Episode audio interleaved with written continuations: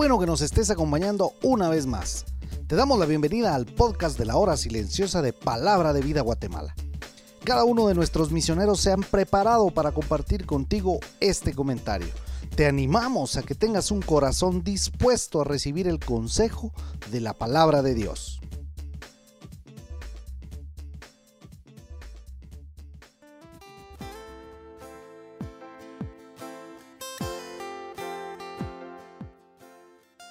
Hola, ¿cómo estás? Te saluda Daniel de la Rosa del Ministerio Palabra de Vida Guatemala.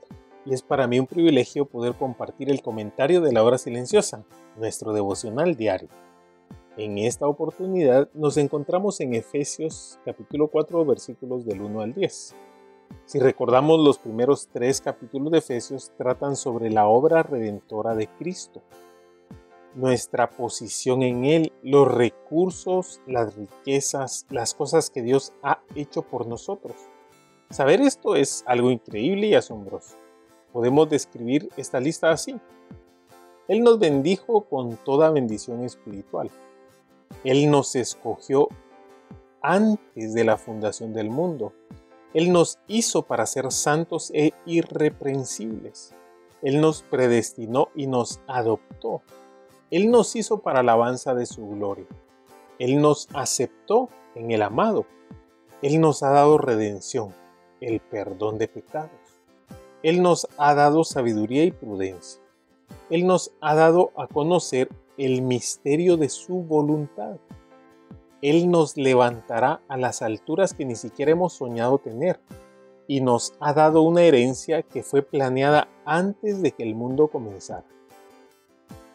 Él nos ha dado el Espíritu Santo y el poder de la resurrección. Nos dio vida cuando estábamos muertos. Él nos tomó cuando estábamos lejos, perdidos, aislados, y nos hizo un nuevo hombre por su mismo poder. Él nos ha dado el gran misterio, la verdad del Evangelio y la verdad de la Iglesia. Él ha hecho que podamos disfrutar de todo eso al darnos el Espíritu Santo ¿Quién puede fortalecer el hombre interior para que Cristo pueda establecerse y estar en casa, para que podamos tener plenitud eterna, para que podamos ser llenos de ese amor incomprensible. Pablo pasó tres capítulos explicando todo lo que Dios hizo por nosotros, por su gracia, y ahora nos hace un llamado para que vivamos correctamente, pero solo después de explicar lo que Dios hizo por nosotros. La palabra pues es conectiva, es una palabra de transición. Quiere decir, en vista de todo lo que Dios ha hecho por el creyente, nosotros deberíamos de vivir dignamente. Y Pablo dice, os ruego, como alguien que quiere persuadir con amor. No es una orden, es el mismo ruego que en Romanos 12.1 nos dice, os ruego por las misericordias de Dios. También vemos en Filipenses capítulo 1 y verso 27. Solamente os ruego que os comportéis como es digno del Evangelio de Cristo, para que vaya a veros o que esté ausente, oiga de vosotros que estáis en un mismo espíritu, combatiendo unánimes en la fe del Evangelio. En Colosenses 1.10, Pablo escribe, Así podréis andar como es digno del Señor, agradándolo en todo llevando fruto en toda buena obra y creciendo en el conocimiento de Dios. También se puso como ejemplo del andar del cristiano. En 1 Tesalonicenses 2.10 dice, Vosotros sois testigos y Dios también de cuán santa, justa e irreprochablemente nos comportamos con vosotros los creyentes. Sabes, la única forma en que la gente puede saber si tú eres un verdadero hijo de Dios es por tu manera de vivir, tu andar diario.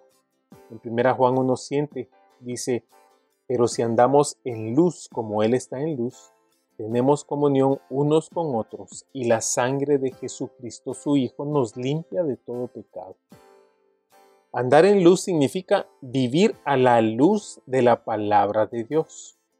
¿Cuánto tiempo dedicas a la palabra de Dios?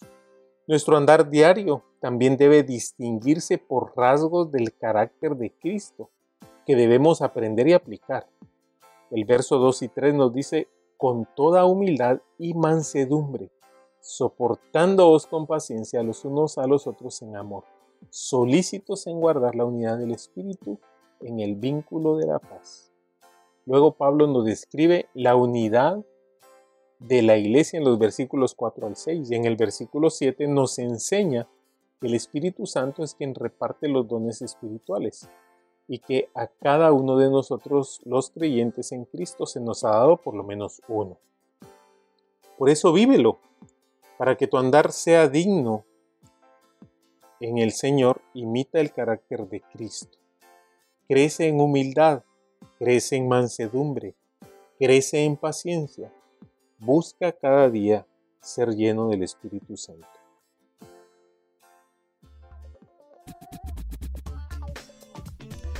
Tú puedes ser parte del crecimiento espiritual de tus amigos compartiendo este podcast con ellos.